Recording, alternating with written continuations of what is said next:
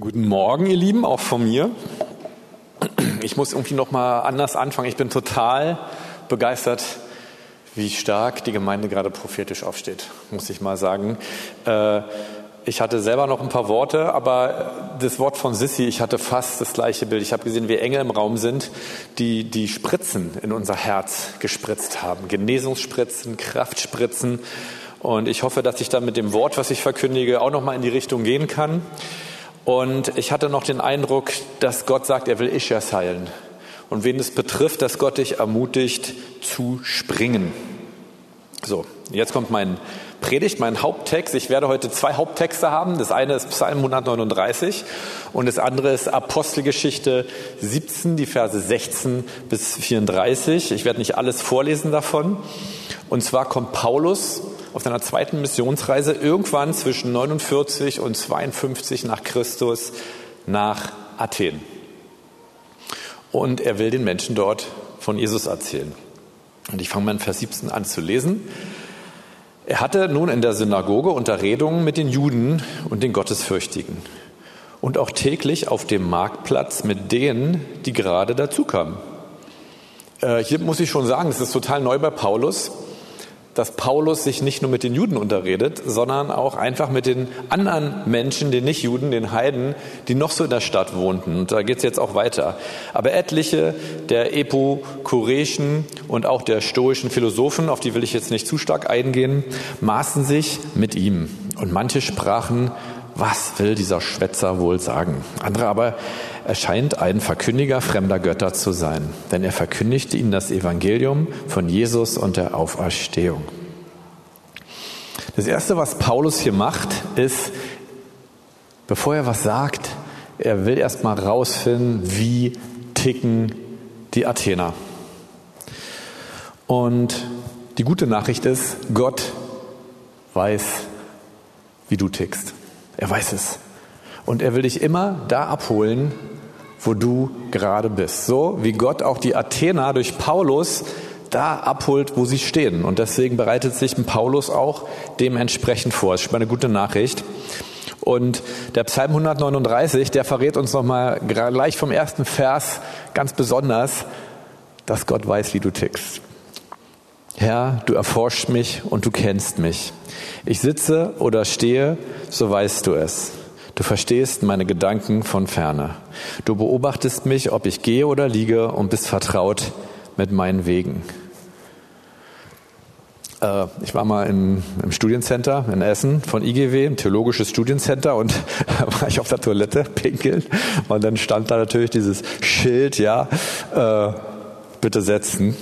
Und dann hat jemand ein kleines Schild darunter geschrieben, da stand drauf, Psalm 139, Vers 2, ich sitze oder stehe, du weißt es.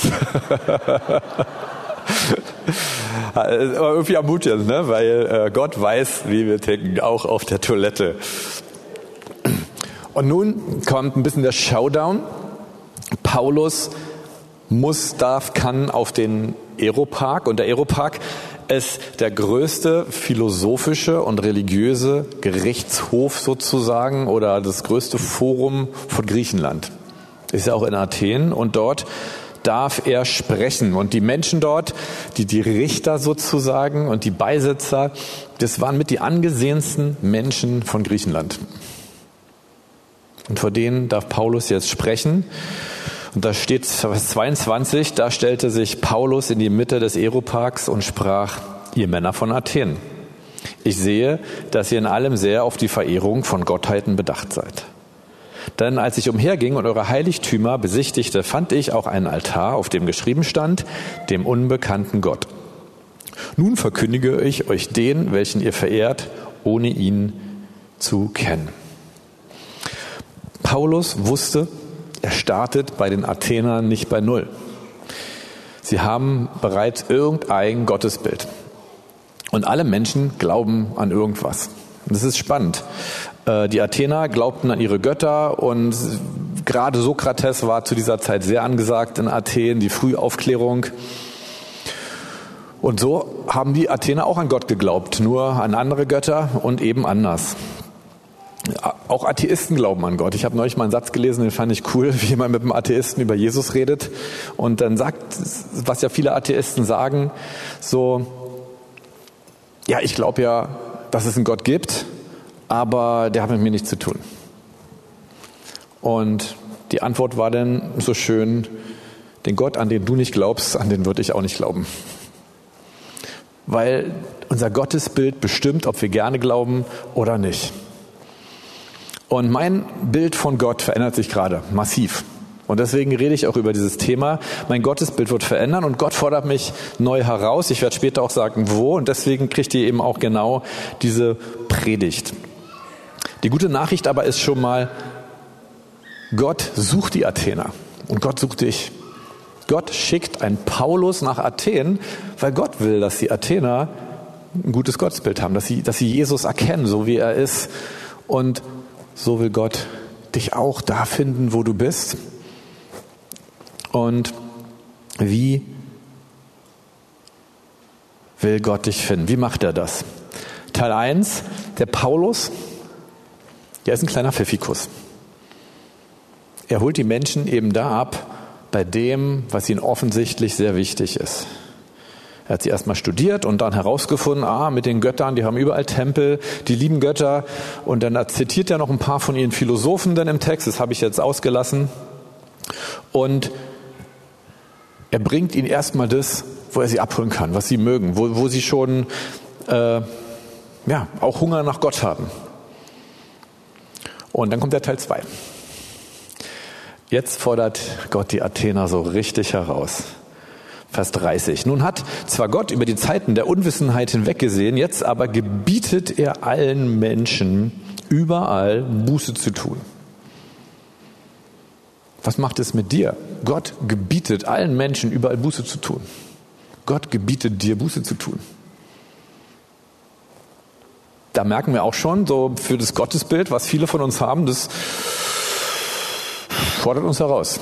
Die Athener hat es auch herausgefordert. Weil er, jetzt geht es ja noch eins drauf, weil er einen Tag festgesetzt hat, an dem er den Erdkreis in Gerechtigkeit richten wird. Durch einen Mann, den er dazu bestimmt hat und den er für alle beglaubigte, indem er ihn aus den Toten auferweckt hat. Bang. Das war erstmal ein dicker Brocken für die Griechen. Aber jetzt behalten wir im Hinterkopf, Gott möchte die Griechen finden. Gott macht es nicht, um die Griechen zu ärgern, sondern Gott wusste, ich muss diese Botschaft den Griechen bringen, damit sie auf dem richtigen Weg finden. Und es war schon ganz schön was. Ihr seid unwissend. Ihr die schlauen Griechen, die ihr Weisheit sucht. Ihr seid unwissend. Gott gebietet euch Buße zu tun. Und Gott richtet euch, wenn ihr nicht auf ihn hört. Und die Toten werden auferstehen.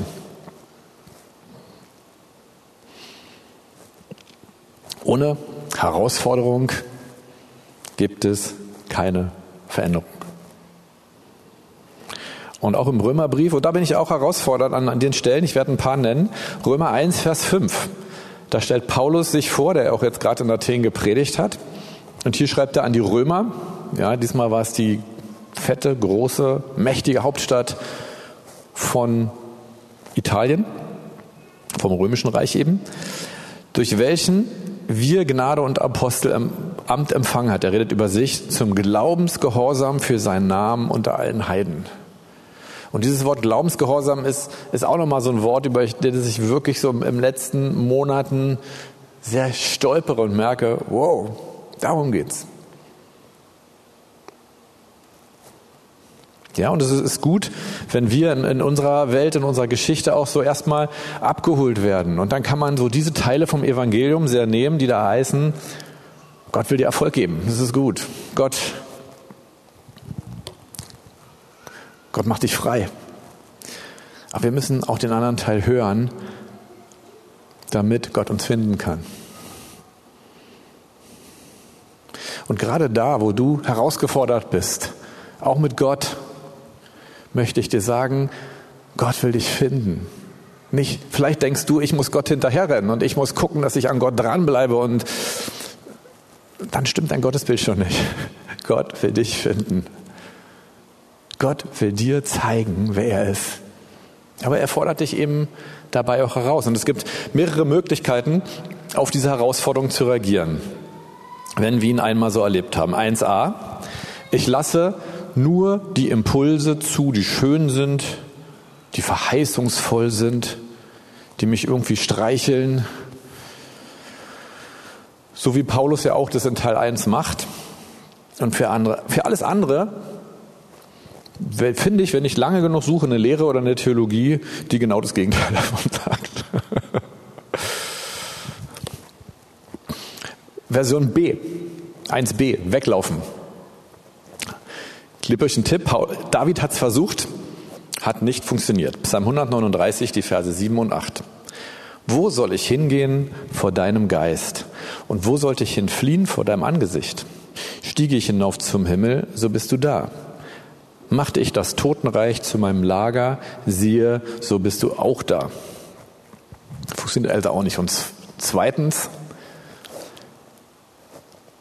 ist eine gute Lösung, die Spannung auszuhalten, weil sie in uns etwas verändert, was größer und besser und friedvoller ist.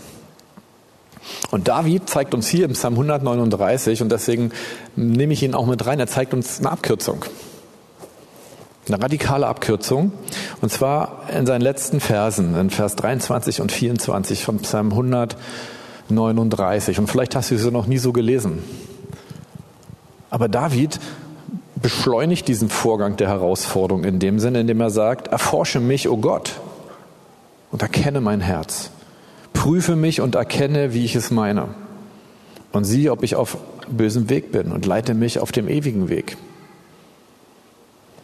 Gott will dich finden und du kannst ihm dabei so wie David helfen, indem du sagst, Gott fordere mich heraus. Zeig mir die Dinge in meinem Leben, wo du hängen bleibst. David sagt, zeig mir, wo mein Gottesbild nicht stimmt. Zeig mir deine Ansichten. Wo stehen wir heute gerade? Wir stehen gerade in einer Corona-Zeit, ja, und alle reden über Corona. Jetzt will ich auch mal über Corona reden.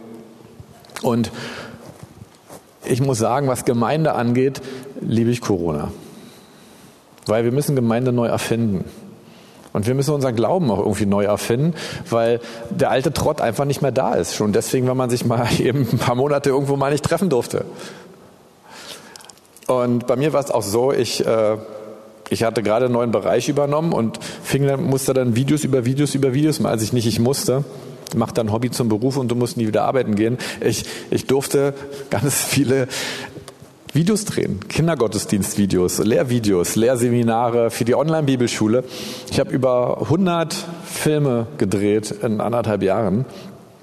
Und es hat mir echt Spaß gemacht. Aber auch was das Glaubensleben erlebt, habe ich eine Sache erlebt und die hat mich sehr begeistert, nämlich dass in dieser Zeit viele Familien, auch weil es in, in den meisten Gemeinden keine Kindergottesdienste gab, dass viele Familien aufgestanden sind, ganz neu und als Familie gemeinsam spirituelles Leben entwickelt haben. Zusammen in der Bibel gelesen haben, geguckt haben, okay, wie kriegen meine Kinder jetzt, äh, wie nehme ich die im Glauben mit? Und wir haben aber auch andere, deren Zweifel größer geworden sind. Und die gar nicht mehr kommen und die gar nirgends mehr hingehen, die nicht in eine andere Gemeinde hingehen, sondern die ganz wegbleiben. Und teilweise mit Begründungen, wo man denkt so, jetzt wirklich? Das ist der Grund, warum du nicht mehr kommst. Ich habe ja gesagt, auch mein, mein Bild von Glaube verändert sich in dieser Zeit sehr. Gott korrigiert mein Gottesbild und fordert mich dabei heraus und ich liebe es. Randy Clark, von dem lese ich ein Buch. Ich glaube, von dem hat Katrin schon letzten Sonntag geredet, von dem Buch. Äh, er redet viel über die übernatürliche Welt, über die Herrlichkeit Gottes. Äh, und er buchstabiert Glaube folgendermaßen.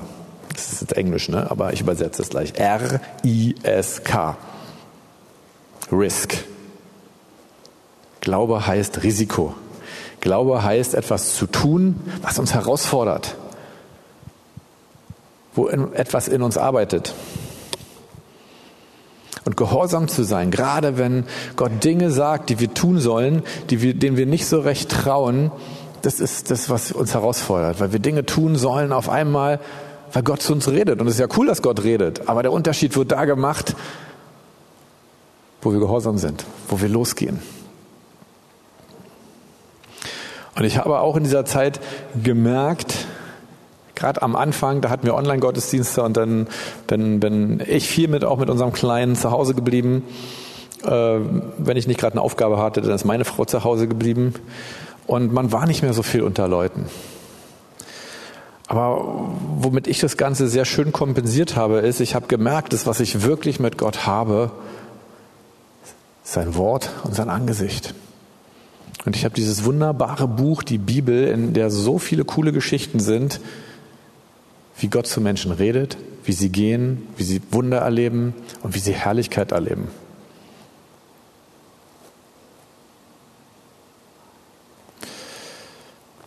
Und das, was mein Gottesbild dabei am meisten verändert hat, war gerade der Punkt, in dem Gott mir gezeigt hat, dass er mich sucht. So wie, wie David es in diesem Psalm 139 darstellt. Vielleicht habt ihr den, den Psalm vorher nicht so gelesen, aber wir sind hier in der Mitte vom Alten Testament und, und David sagt hier, Gott, du suchst mich. Du, du bist bei mir, du forschst mich, du kennst mich, du gehst mir nach. Und selbst wenn ich wegrenne, dann findest du mich, dann, bist du, dann gehst du mir hinterher. Herr, du erforschst mich und du kennst mich. Du kennst meine Gedanken. Und du bist vertraut mit all meinen Wegen. Und David hat viele Fehler im Leben gemacht. Das ermutigt mich ehrlich gesagt auch, weil ich habe auch gemerkt, ich bin nicht sehr perfekt. Aber Gott findet ihn immer wieder. Und das ist Teil eins, der ist gut, ja. Und auch bei mir, Gott kam bei mir in einem bestimmten Lebensabschnitt. Und das ist auch ein Schlüsselereignis, zu dem ich dich ermutigen möchte. Und es ging mir in dieser Zeit eigentlich nicht so gut. Und Gott hat mich gefunden an einem Ort, wo ich auch nicht weglaufen konnte, nämlich er hat mich nachts geweckt. Immer wieder. Und es war, oh, der Schnee hört auf da hinten, danke. Und, und das war großartig. Ich habe gemerkt, wow, Gott kommt. Und er kam, meine Frau lag neben mir und hat geschlafen. Und ich habe gemerkt, Gott, du bist im Raum. Und zwar nicht nur einfach so Gegenwart, ja. Wir finden in der Bibel im Neuen Testament das Wort Gegenwart Gottes übrigens nicht. Ist euch das mal aufgefallen? Aber wir finden den Begriff Herrlichkeit Gottes. Und es war so eine Herrlichkeit, ich, ich war eine Ehrfurcht. Und ich habe es genossen, dass Gott einfach mich sucht, dass Gott zu mir kommt. Und zwar in, genau in dem Augenblick, nämlich wo ich schlafe, wo ich wusste, genau das will er mir zeigen. Nicht, dass ich ihm hinterherrennen muss, dass ich Standards einhalten muss, dass ich gucke, dass ich hinterherkomme, sondern er ist Gott und er sucht mich. Und dann habe ich ihn irgendwann gefragt, das war die Herausforderung, das war der Teil zwei sozusagen habe ich ihn gefragt, Gott, warum jetzt gerade ich? Ich weiß, erlebt ja nicht jeder in der Gemeinde gerade. Warum gerade ich? Und die Antwort, die hat mich herausgefordert. Und die war gut. Er hat gesagt, ganz einfach, Fabi, weil ich das Arme und das Kaputte, das Zerbrochene und das Verletzte liebe. Und zugegebenerweise, das bin ich ja, also äh, zugegebenerweise stand ich jetzt vielleicht vor mir oder vor Gott nicht mehr toll da, aber ich stand vor Gott da. Und das war viel besser. Und ich wusste, wenn es das ist, was Gott liebt, wenn es das ist, was Gott sucht, dann wird er mich immer finden. Das kann ich. Das Und das, was uns am meisten davon abhält, das lesen wir sogar auch bei Paulus an die Athener. Der Gott, der die Welt gemacht hat und alles, was darin ist, er, der Herr des Himmels und der Erde ist, wohnt nicht in Tempeln, die von Händen gemacht sind. Er lässt sich nicht von Menschenhänden bedienen, als ob er etwas benötigen würde, der er doch selbst allem Leben und Odem und alles gibt. Er sagt ja eigentlich, Gott sucht deine Opfer nicht. Gott sucht nicht das, was du für Gott tust, sondern braucht es nicht. Und das hält dich am meisten davon ab. Und deswegen habe ich diese, diese Herausforderung geliebt und sie hat mein Gottesbild eben genau da verändert.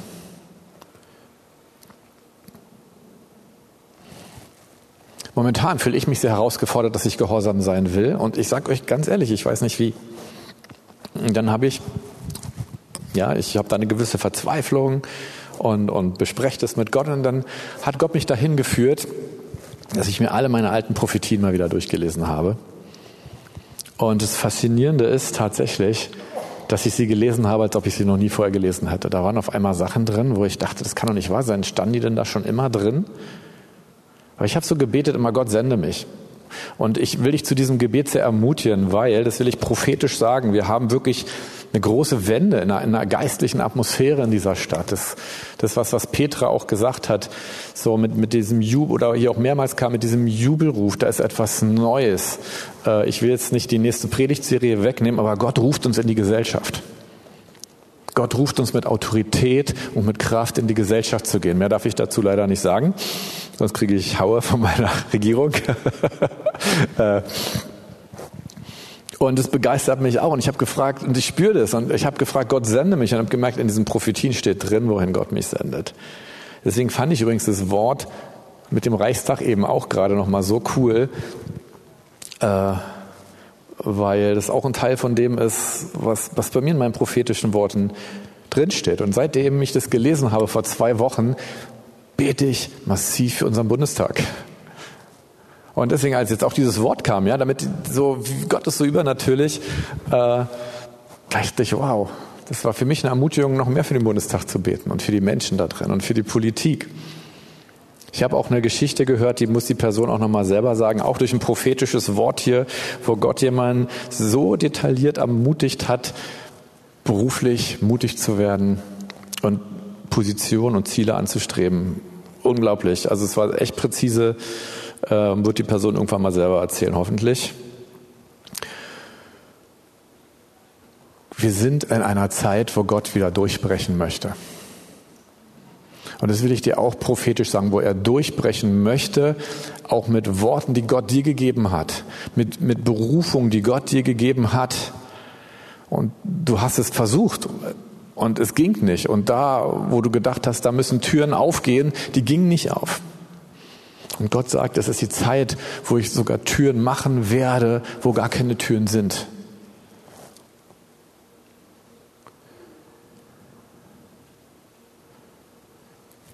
Die Frage ist, wenn Gott dann wieder zu dir redet, bist du bereit zu gehen? Bist du gehorsam?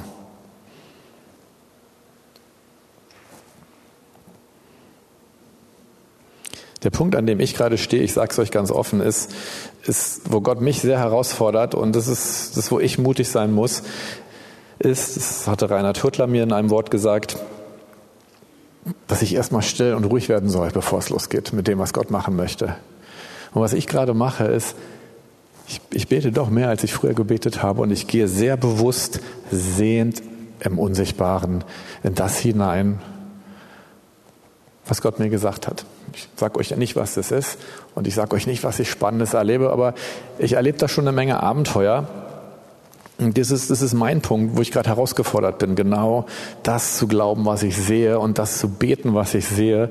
Und das ist mein erster Glaubensschritt gerade. Und damit will ich euch auch ermutigen, auch im Gebet anzufangen, mit Gott anzufangen, euch herausfordern zu lassen, euch eure Vision, eure Ziele, eure Berufung wieder hochzustecken zu sagen, es ist unmöglich, aber weil Gott es gesagt hat, werde ich es tun. Weil es genauso unmöglich ist, wie durch ein totes Meer zu gehen mit dem ganzen Volk. Es ist genauso unmöglich, wie durch den Jordan zu gehen in der Regenzeit. Aber es ist möglich, wenn Gott sagt, geh. Und dann mutig im Gebet anzufangen, diesen ersten Gehorsamsschritt zu gehen, nämlich dafür zu beten. Zu sagen, nee, nicht mein Nächster, sondern ich will, dass Gott mit mir was rockt, was Großes macht. Dass mein Leben einen Impact macht, wie es so schön heißt. Und zwar nicht, weil du was Besonderes bist, sondern weil du weißt, Gott findet mich und ich darf kaputt und zerbrochen und verletzt sein. Das ist okay. Aber solange ich das weiß, kann Gott mich benutzen.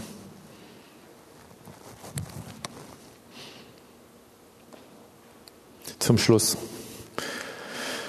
Was ist aus den Athenern geworden? Apostelgeschichte 17, Vers 34. Einige Männer aber schlossen sich ihm an und wurden gläubig. Unter ihnen auch Dionysius, der ein Mitglied des Aeropax war. also einer dieser hohen Richter. Und eine Frau namens Damaris und andere mit ihnen. Jetzt könnte man denken, die Ausbeute, die war jetzt ja nicht so heftig. Einige sind, ich mag diese Formulierung, einige sind dem Ruf gefolgt. Wir haben das Evangelium an vielen Stellen so gedreht, ich entscheide mich für Gott. Ich bekehre mich zu Gott. Das ist auch irgendwie richtig, aber der entscheidende Anteil ist, Gott will dich finden. Darf Gott dich finden? Lässt du zu, dass Gott dich finden lässt, weil er dich, so wie die Athener, herausfordert? Und außerbiblische Quellen sagen uns, dass dieser Dionysius, er war der zweite Bischof von Athen. Es gab noch einen vorher, der dann die Gemeinde gegründet hat. Aber wenige, wenige Jahre später, im Jahr 52, wurde er dann, also es ist ein, zwei Jahre später, wurde er der zweite Bischof von Athen. Er ließ sich in seinem Gottesbild herausfordern. Und er, das haben wir auch gelesen, er, er war ein Eropagit. Er war einer der höchsten religiösen Richter Griechenlands. Und er ließ sich trotzdem in seinem Gottesbild herausfordern. Und dann hat er gerockt. Ohne Herausforderung, keine Veränderung. Also sei glücklich, wenn du herausgefordert wirst. Und es wird immer mit seinem Reden zu tun haben. Es wird immer damit zu tun haben, dass Gott anklopft an deiner Herzenstür und sagt, bist du bereit dazu? Und das war auch schon meine meine Predigt heute. Ich hoffe, sie hat euch was gebracht. Sie hat ein bisschen beschrieben, wo ich gerade stehe, wo ich auch glaube, wo jetzt gerade wirklich ein Schwenk ist in dieser Stadt, auch in dieser Gemeinde. Und daran wollte ich euch Anteil haben. Die Band darf jetzt nach vorne kommen. Und ich will, ich will jetzt einfach beten. Ja, darf ich für euch beten? Ja, darf, ich, darf ich für euch beten? Hm, für wen darf ich nicht beten? Wer meldet sich sowieso nicht, egal was ich frage? genau. Äh, gut. Äh, Macht immer wieder Spaß, der Witz. Also mir zumindest. Einer hat gelacht. Okay, gut, ich bete. Äh,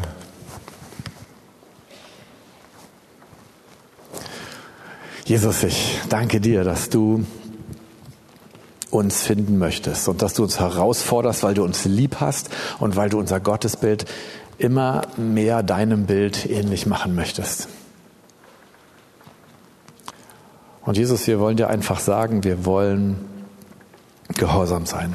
Wir wollen uns herausfordern lassen und wir wollen auch die kleinen Impulse, wo wir vielleicht sagen, das passt mir nicht in den Kram, die wollen wir trotzdem zulassen. Die wollen wir zulassen, weil wir wissen, der Segen dahinter, nämlich dich mehr zu erkennen, Jesus, dieser Segen ist größer. Und so lade ich dich ein, Heiliger Geist, dass du dass du diese Medipacks, das ist ein Bild von Sissy, dass du sie verteilst und unsere Herzen heile machst. Da, wo sie, wo sie weg von dir sind, wo sie nicht richtig aufgestellt sind, dass du, dass diese Kraftspritzen und diese Genesungsspritzen in unser äh, Geistliches, in unser Herz hineinspritzt, Herr, damit wir gesund werden. Herr, du bist hier mit deinen Engeln, weil du uns liebst. Du bist hier, weil du uns finden willst. Und Herr, wir wollen aufhören zu hoffen, dass du in unseren Gottesdiensten wirkst, weil, weil wir wissen, dass, dass dein Herz und dein Wunsch, uns jeden Sonntag zu segnen, viel, viel größer ist. Und so sage ich einfach nur, Jesus, offenbare dich. Vater der Herrlichkeit, offenbare dich uns. Heiliger Geist, offenbare dich uns. Ihr drei seid einer.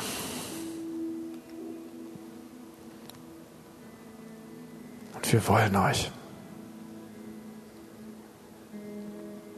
Zeig uns, wer du bist, Gott. Heiliger Geist, wirke, fließe. Jesus, heile. Vater, umarme. Gib uns neu immer wieder deine Identität. Du bist hier. Heiliger Geist, wehe über dem Raum. Wehe über dem Raum. Zeig uns, dass du uns suchst, dass du schon lange da bist. Gott, ich weiß nicht, was du gerade tust, aber du tust was und deswegen wollen wir verharren vor dir, wir wollen warten.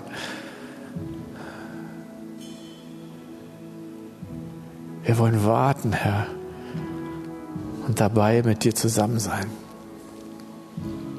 Und du redest jetzt. Du tröstest und du forderst heraus.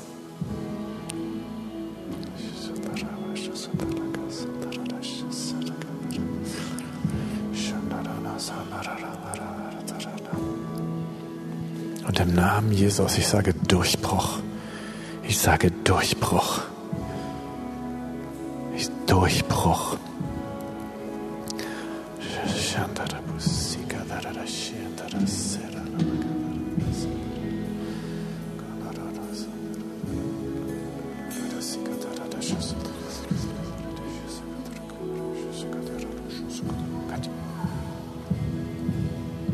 Könnt ihr musikalisch einfach im Hintergrund Gas geben? Noch mehr? Ja, richtig Gas geben. Wenn du möchtest, dass Gott dich neu sendet, lass uns irgendwie jetzt reagieren. Ich habe der Band gerade gesagt, die soll ein bisschen, bisschen Gas geben. Äh, sie machen es groß, einfach großartig, aber dass wir jetzt in das reinkommen, was Gott vorbereitet hat. Und ich möchte dich ermutigen, wenn du sagst, Gott, ich will neu herausgefordert werden, sende mich, dass du auf deine Knie gehst, dass du aufstehst, dass du Gott ein Zeichen setzt. Dass du sagst, ich bleibe nicht sitzen, hier bin ich. Ich will was Neues, ich will was anderes haben. Dass du es Gott sagst. Und dass wir das auch als Gemeindefamilie eben genau hier gemeinsam aushalten und auch gemeinsam machen. Ich will, ich will nicht mal einen Effekt erzeugen, ich, ich will dich ermutigen, einen Glaubensschritt zu gehen. Weil wenn du auf sein Wort hin im Gehorsam einen Glaubensschritt machst, dann wird er dich mit Herrlichkeit belohnen, dann wird er reden und dann wird er dir neue Sachen sagen. Und dazu möchte ich dich herausfordern. Und deswegen will ich dich dazu ermutigen. Und hab den Mut, hab den Mut wirklich, wenn du es kannst, in neuen Zungen zu beten, in Sprachen zu beten oder einfach Gott anzubeten dabei, indem du ihm auch dein Herz ausschüttest. Ja, Herr, und wir, wir wollen diesen Durchbruch sehen, Herr. Wir wollen diesen Durchbruch in dieser Gemeinde sehen, in dieser Stadt sehen. Und wir wollen den Durchbruch in der Gesellschaft sehen, Herr. Wir wollen sehen, dass du durchbrichst im Reichstag, Herr. Ja, wir wollen, dass du durchbrichst in der Politik. Wir wollen, dass du durchbrichst in den Medien, in der Wirtschaft. Herr, wir beten, dass du durchbrichst in den Familien, in der Erziehung, in der Kultur, im Sport, in der Kunst. Und auch in deiner Gemeinde, Herr. Dass du im religiösen Leben der Stadt durchbrichst, Jesus. Dass die Welt sagt, Berlin ist so eine Jesusstadt. Da sind die Christen viele. Und da haben sie Vollmacht und Autorität. Und da werden die Kranken auf den Straßen geheilt. Da sind die Gemeinden voll und da entstehen ständig neue Gemeinden, weil Gott hinzufügt. Ja, wir wollen Durchbruch sehen. Wir wollen Durchbruch sehen in dieser Stadt, Herr. Wir wollen Durchbruch in unserer Gesellschaft sehen, Herr. Und du willst uns dafür benutzen, jeden Einzelnen. Und Herr, nun rede. Rede, denn die Ernte ist reif. Die Ernte ist reif. Und du suchst die Helfer in der Ernte. Du suchst die Arbeiter. Und Herr, nun sende uns, sende uns, Herr. Wir wollen gehen auf dein Wort hin. Wir wollen gehen, wenn du präzise zu uns redest. Wir wollen gehen, wenn du uns Träume und Gedanken ins Herz gibst, Herr. Wir wollen gehen, Herr, mit dir. Heller Geist, wirke weiter, wirke weiter hier. Du tust etwas Neues, Herr.